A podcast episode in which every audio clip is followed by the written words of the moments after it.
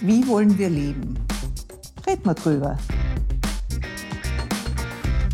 Ich bin Irmgard Gries und das ist mein Podcast.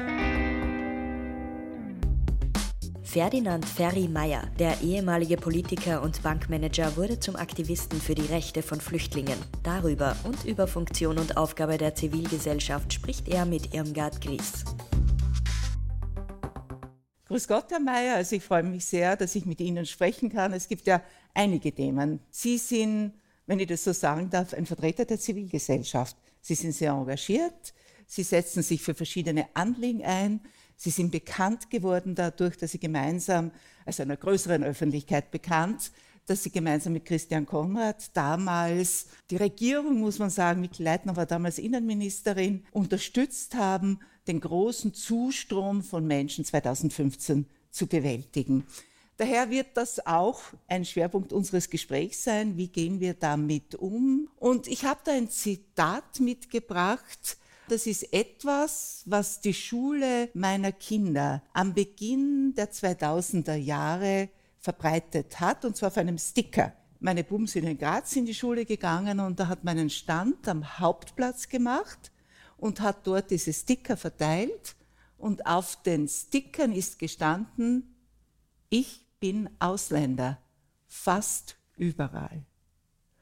Und für mich war das so aussagekräftig weil das ja bewusst macht, wir sind alle Menschen. Also es ist nicht so, dass wir etwas anderes sind, gerade weil wir das Glück haben, in einem Land zu leben, in dem Friede herrscht und weil wir das Glück haben, hier uns etwas aufbauen zu können. Ich möchte mich zunächst für die Einladung bedanken, habe mich sehr gefreut und ich freue mich auch ob Ihrer ersten Frage. Es ist richtig, dass der Dr. Konrad und ich über Nacht zu diesen Flüchtlingskoordinatoren geworden sind. Und ab dem Zeitpunkt sind wir in einem Bereich tätig gewesen, der nicht unbedingt jener Stammbereich war, den wir früher beruflich erlebt haben. Ich habe natürlich auch ein Zitat, das ich gerne beitragen möchte, nämlich ohne zivilgesellschaftlichen Engagement wäre die Republik und die Regierung in den August- und Septembertagen 2015 kollabiert.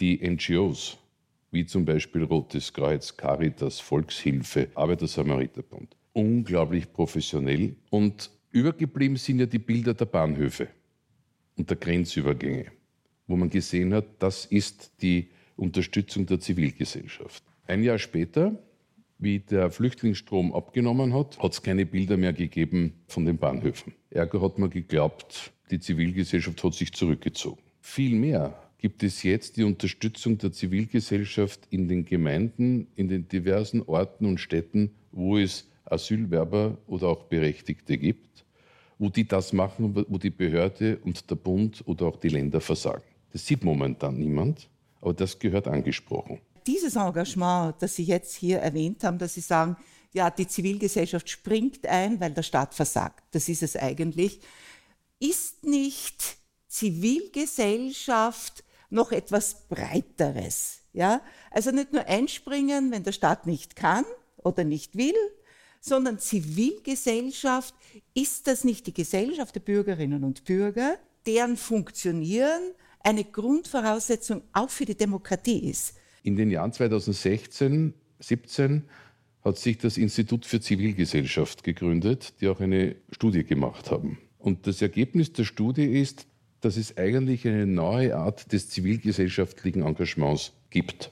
Früher war das Engagement bei der Freiwilligen Feuerwehr, beim Roten Kreuz, wenn Sie so wollen, sogar bei Pfadfindern und anderen ähnlichen Vereinen. Aber bei Integrationsunterstützen ist neu. Das Institut für Zivilgesellschaft meint, dass zwischen 400 und 500.000 Österreicherinnen und Österreichern in dem Bereich tätig sind. Mehr oder weniger. Das kann sein, ich sitze organisiere einen Sprachkurs, das kann sein, ich mache eine Veranstaltung irgendwann, wo ich Leute einlade, unterschiedlich. Aber 400.000 bis 500.000 haben sich bereit erklärt, das zu unterstützen. Das ist ein unglaubliches Potenzial. Und jetzt behaupte ich, alles unbedankt. Im Gegenteil, man muss sich noch beschimpfen lassen, weil das das Stil der Politik so ist oder äh, die Haltung. Es gibt auch das Böckenförde-Diktum, also der deutsche Verfassungsrechtler, der gesagt hat, der freiheitliche Rechtsstaat lebt von Voraussetzungen, die er selbst nicht garantieren kann. Und das ist es eigentlich nicht. Das sind unsere Grundwerte und diese Grundwerte sind in Jahrhunderten entstanden.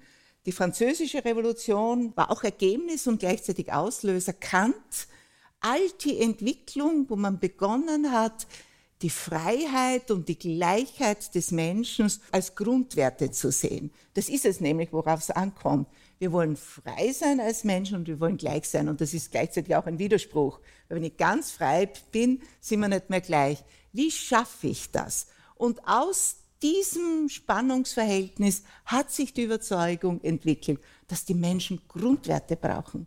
Das ist die Würde des Menschen, dass jeder Mensch als Mensch eine unveräußerliche Würde besitzt. Christentum spielt eine große Rolle.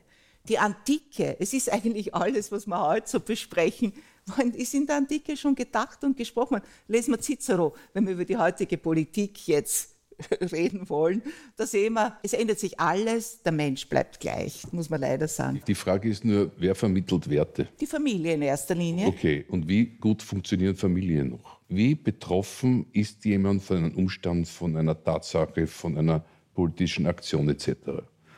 Je mehr er betroffen ist, umso eher wird er in irgendeiner Form reagieren. Und wenn er ein Anliegen hat, wird er zu einem initiativen Bürger und somit zu einem, der sich artikuliert. Es gibt ja Menschen, die haben diese Einstellung, die wir beide jetzt als richtig empfinden. Da müssen wir gleichzeitig fragen, warum haben das so viele andere Menschen nicht? Weil den Leuten alles egal ist. Ich orte ja manchmal kaum mehr Betroffenheit. Und man muss ihnen in Wirklichkeit klar machen, dass man eigentlich hier betroffen sein sollte und aus dem heraus ein Anliegen ableiten sollte. Es gibt meiner Meinung nach keine funktionierende Demokratie ohne lebendige Zivilgesellschaft. Völlig richtig. Wenn man keine lebendige Zivilgesellschaft hat, verkommt jede Demokratie zu einem autoritären Regime, nicht von heute auf morgen. Aber das ist dann ein schleichender Prozess, dass jemand durchregiert, dass jemand sagt, wo es lang zu gehen hat. Denn die Bürgerinnen und Bürger haben ja zwei ganz wichtige Aufgaben. Das eine ist, sie geben Anstöße, was zu geschehen hat, wo man etwas machen muss. Und das zweite ganz wichtige ist, sie schauen genau hin.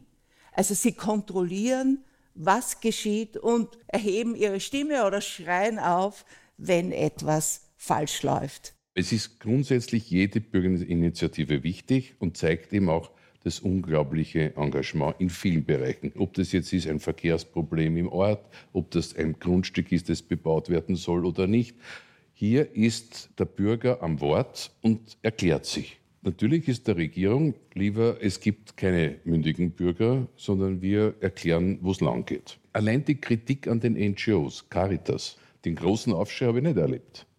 Auch interessanterweise habe ich die Sozialdemokratie, wo ich erwartet hätte, dass da irgendwas zu hören ist, auch wenig gehört. Da kann ich zitieren aus einem früheren Gespräch, wo der Vater meiner Gesprächspartnerin gesagt hat, es gibt keine gute Farbe, es gibt nur gute Leute. Und das glaube ich, das stimmt, das kann jeder, der eine gewisse Lebenserfahrung erreicht hat, bestätigen.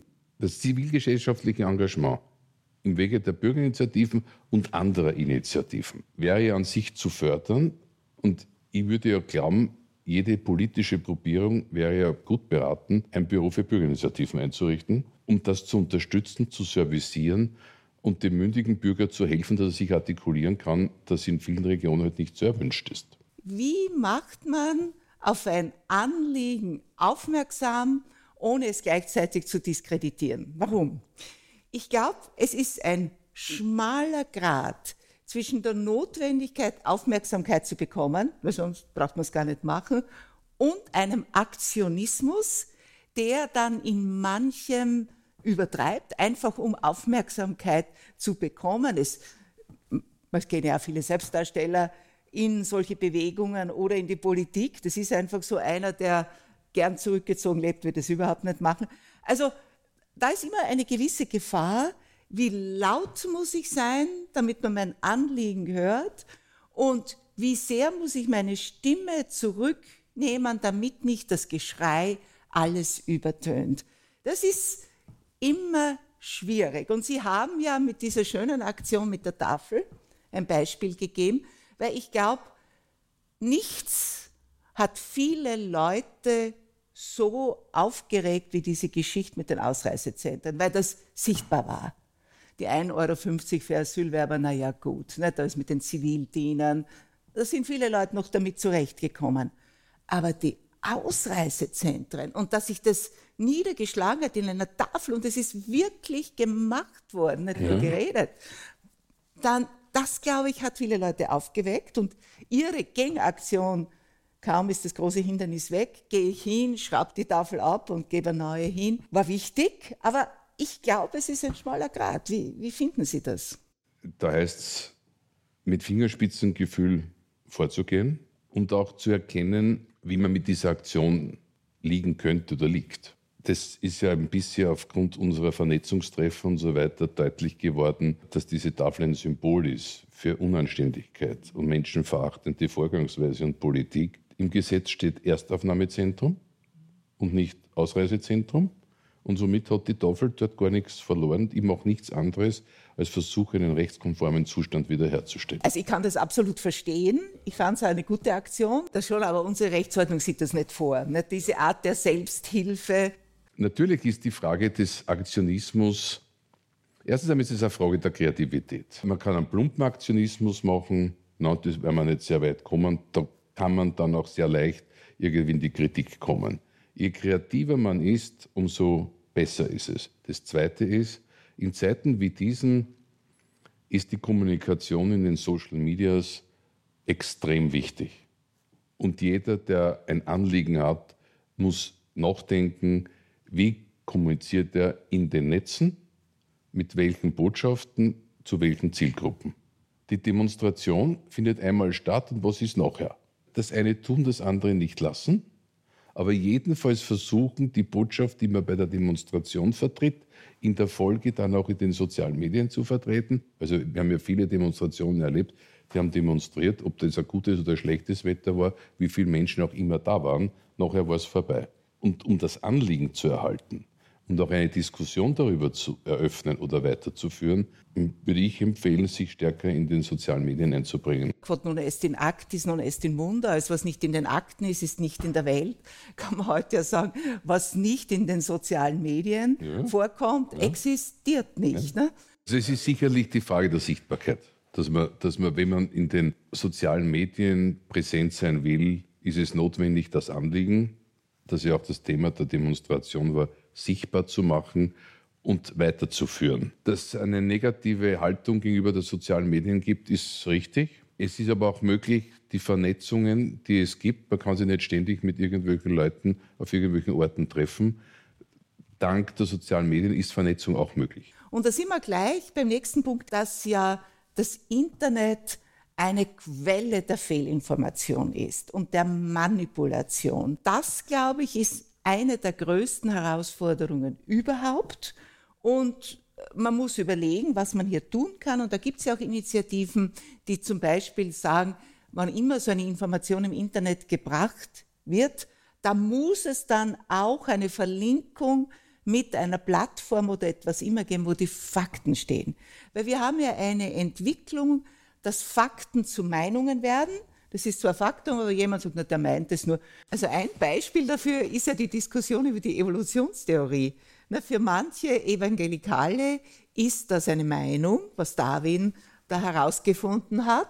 Und das, was in der Bibel steht, ein Faktum. Und so kann man das gegeneinander austauschen. Ich habe gehört, in Schweden sind die Herausgeber oder die Zeitungsverlage verpflichtet, eine Plattform zu betreiben, die Fakten bringt, die recherchiert ist. Wir haben das Glück mit addendum.org, die ja Fakten bringen, oder Dossier, ist genauso eine Rechercheplattform, nur wie viele Menschen werden davon erreicht? Wenn der nur in seiner Echokammer ist, nur mit dem beschallt wird, was dort vermittelt wird und was auch seiner Einstellung entspricht, der geht nicht auf addendum.org und liest das nach. Der ist schon so weit instruiert, dass er glaubt, aha, da steckt da wer dahinter, der Mathe-Schitz, nicht? Oder immer wenn er das weiß, nicht? Dass es eine Stiftung ist, die Mathe-Schitz finanziert hat. Also das ist die große Schwierigkeit. Wie gehen wir mit dem um? Also zunächst, glaube ich, können wir festhalten, ein gewisses Versagen der politischen Parteien, die ja in der Bedeutung ohnehin abnehmen und abgenommen haben die Information, die früher durch politische Parteien gegeben wurde, wo auch Haltung vermittelt wurde, wo auch grundsätzliche politische Botschaften vermittelt wurden, das hat ja überwiegend abgenommen oder ist kaum mehr erkennbar. Und das wurde ersetzt durch andere Medien und Gruppierungen, die dahinter stehen. Ich glaube schon, dass also insbesondere die, die ich zur Zivilgesellschaft zähle, also so mündige Bürger, die engagiert sind, die diskutieren das schon. Nur auch hier ist es wieder notwendig, denen Unterstützung zu geben. Es ist das wichtigste Vernetzungstreffen, ständig ihnen helfen, sich auszutauschen, Erfahrungen zu sammeln. Auch die Frage, in welchen Medien wird was kommuniziert. Ich kenne Leute, die, die lesen heute halt nur Boulevard und sind aus dem Grund auch sehr einseitig informiert. Denen zu erklären, es wäre wichtig, sich auch noch was anderes anzuschauen, dann hat man schon einen Aha-Effekt. Mein Wunsch wäre ja überhaupt ein Schulfach von der ersten Klasse an, das, man kann es jetzt nennen, wie man will, aber das jedenfalls politische Bildung, kulturelle Bildung, kritisches Denken und Medienkompetenz umfasst. Es ist wichtiger denn je, dass wir lernen, mit den vielen Informationen, die auf uns einstürmen, umzugehen. Überhaupt einmal drauf zu kommen, dass ja nicht alles, was wir hier im Internet sehen oder wo immer sehen, für bare Münze genommen werden kann. Und auf der anderen Seite, dass nicht alles, was im Internet jetzt gesagt wird, von vornherein falsch ist. Nur diese, dieses Problem haben wir immer schon gehabt. Wenn Sie überlegen, wie groß das Misstrauen gegenüber den Zeitungen war und ist, wenn Sie Karl Kraus lesen, nicht? Also diese Presse, also die, der schlechte Ruf der Presse, der schlechte Ruf der Journalisten. Das hat es immer schon gegeben, nicht zu Unrecht. Der Boulevard, der versucht, Geld zu machen damit, damit, dass er eben Emotionen schürt, Tatsachen verdreht. Das war immer schon so. Und die Möglichkeit ist meines Erachtens nur, den Menschen das bewusst zu machen. Und da muss ich sehr früh beginnen. Und eines zeigt das auch in meinen Augen. Wir brauchen einen unabhängigen öffentlichen Rundfunk, einen, der diese Bezeichnung wirklich verdient, der wirklich frei von Partei, Lobbyinteressen oder was immer ist, wo Journalistinnen und Journalisten sind, die wirklich das sagen können, was sie sagen wollen und nicht vorher sich das Okay holen müssen. Darf ich den Gast einladen? Darf ich das machen? Muss ich vorher den Chefredakteur fragen? Und da ist bei uns viel, viel Luft nach oben. Liebe Frau Dr. Gries, ich habe gelernt, dass Medienpolitik angewandte Gesellschaftspolitik ist. Und wenn Sie medienpolitische Diskussionen führen, sind es salopp gesagt Orchideenthemen, die in einem kleinen Klüngel diskutiert werden und keinen Menschen wirklich interessiert. Denken Sie an das Rundfunkvolksbegehren seinerzeit. Ich habe die Freude gehabt, zum Beispiel das Privatradiogesetz ins Parlament zu bringen. Mhm. Da habe ich eigentlich nicht gewusst, für wen man das wirklich macht. Die Zeitungsherausgeber waren dagegen. Und in Wirklichkeit war es ja der Versuch, der Beitrag einer Meinungsvielfalt, um wirklich das Angebot zu vergrößern und wenn Sie so wollen, Meinungswettbewerb auch zustande zu bringen. Das gleiche gilt ja fürs Privatfernsehen. Und daneben, da bin ich völlig bei Ihnen, den Grundsatz und das Bekenntnis zum öffentlich-rechtlichen Rundfunk. Wir haben in Österreich schon über acht Millionen Bürgerinnen und Bürger und 400.000 bis 500.000 oder vielleicht 600.000, die zivilgesellschaftlich aktiv sind. Also wir haben da... In der Integration. In der Integration. Ja. Also da wird es noch mehr ja, geben. Ja, Aber ich glaube, wir liegen nicht falsch, wenn wir sagen, dass die Menschen, die sich da jetzt in die Diskussion einbringen, sich versuchen, eine eigene Meinung zu bilden, dass das jedenfalls nur ein kleiner Teil dieser acht Millionen oder 8,5 ja. Millionen ist. Ich glaube, dass die wichtigste Aufgabe heute überhaupt ist, alles zu tun, damit die Bildung, die Schulbildung, Bildung ist ja, Lissmann würde sagen, Bildung hat mit dem gar nichts zu tun, aber jedenfalls, es werden dort ja die Grundlagen gelegt dafür, dass jemand als mündiger Bürger, mündige Bürgerin überhaupt in der Lage ist, etwas zu verstehen, Informationen aufzunehmen, sie einzuordnen und der ganz entscheidende Punkt ist, und das fehlt bei uns, ich muss von der ersten Klasse Volksschule an ein Fach haben, kritisches Denken. Großartig, ja. ja. Es müsste hier so viel investiert werden. Ich rede ja viel mit Lehrern, die in diesen Schulen unterrichten, viel mit Musliminnen, Muslimen, mhm. die auch versuchen, in dieser Gesellschaft ihren Platz zu finden, sich aber immer wieder zurückgestoßen fühlen. Also wir haben ein ganz großes Problem, was nicht die Integration der Zuwanderer nur betrifft, die Integration unserer Gesellschaft betrifft, dass wir auch die autochthonen Österreicherinnen und Österreicher, ich glaube meine Vorfahren, nach meinem Mädchennamen zu schließen, sind um 800 eingewandert, weil eben, ich habe Freiterer geheißen, das mhm. heißt Roden, urbar machen, waren immer Bauern dort in der Gegend. Also das liegt schon sehr lang zurück. Aber wir müssen dazu kommen, dass wir miteinander sprechen, auch uns in den anderen hineinversetzen. Und der hat mir das auch so gut gefallen. Ich bin Ausländer fast überall. Der andere ist genauso ein Mensch wie ich. Ja? Und zufällig sind wir auf einem anderen Platz. Sie sitzen dort, ich sitze da. Aber dass wir in beide da eine Ebene finden, auf der wir miteinander als Menschen sprechen können. Also das kann man ja nur unterstreichen. Ich glaube, dass in Österreich, insbesondere im städtischen Bereich, dort wo es auch in den 70er und 80er Jahren zum Zuzug von Gastarbeitern, hat man ja damals gesprochen, gekommen ist, eine gewisse latente Ausländerfeindlichkeit feststellbar war. Aber es hat keine Regierung, weder auf Bundes- oder Landesebene gegeben, die nicht dagegen gehalten haben und versucht haben, ein gemeinsames Miteinander zu organisieren und zu gestalten. Es ist das erste Mal in der Geschichte der Zweiten Republik, dass eine Bundesregierung dieses Thema als Geschäftsgrundlage gewählt hat. Und aus dem Grund heraus kommt es ja auch zu diesen Emotionen, zu diesen Spaltungen, zu den Aggressionen, die wir ja erleben. Das ist ein Grund mehr, darauf hinzuweisen, wie wichtig das ist, welche politischen Koalitionen es künftig gibt. Das war eine Koalition, die gespaltet hat. Und die Frage ist, was will man für die Zukunft? Das ist sicher richtig. Ich glaube aber, wir müssen tiefer gehen. Der Mensch ist ein Wesen, das aus Verstand und Emotion besteht, wobei die Emotion noch die stärkere Triebfeder ist. Man darf ja nicht übersehen, dass Ängste in der Bevölkerung dazu geführt haben, dass sie aufnahmefähig dafür waren. Die Regierung kann Ängste schüren, aber wenn gar keine Angst da ist, ist ja verloren im Posten. Das heißt, wir müssen uns fragen, was sind die Ursachen dieser Ängste? Wie können wir damit umgehen? Es gibt da ein sehr interessantes Buch von Martha Nussbaum, The Monarchy of Fear. Sie hat das zu schreiben begonnen am Tag nach dem Wahlsieg Trumps, weil es sie interessiert hat, was waren die Ursachen? Ja, es ist ja kein österreichisches Spezifikum, also wir erleben das weltweit praktisch. Ne? Es wechseln nur die Sündenböcke, aber sonst ja, ist ganz das Gleiche. Und Politik hat immer gern damit gespielt. Ja? Und sie sagt, es ist eben die Angst im Menschen, der das schon daher kommt, dass man, wenn man auf die Welt kommt, ist man völlig hilflos. Also wenn man nicht jemanden hat, der einen ernährt, der einen sauber hält, ist man völlig verloren. Und das ist diese Urangst. Ja? Und da muss ich auf die Menschen zugehen, ich muss Bedingungen schaffen, dass sie sich angenommen fühlen. Ich kann nicht sagen, du bist ein schlechter Mensch, weil du diese Ängste hast. Er hat sie, er hat sie.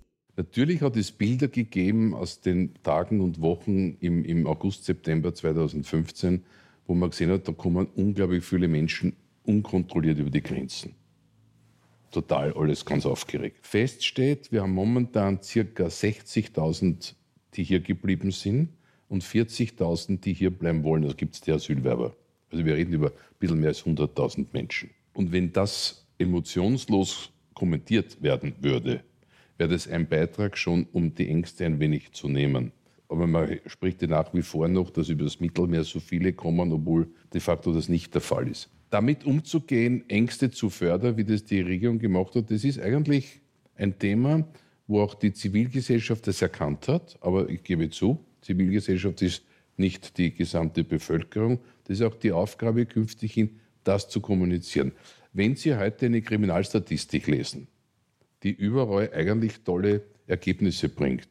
Und gleichzeitig, wenn Sie mit jemandem sprechen, hat er Angst, weil irgendwann hat er gehört, dass ein Auto eingebrochen wurde oder ein Willeneinbruch war. Das ist ganz interessant.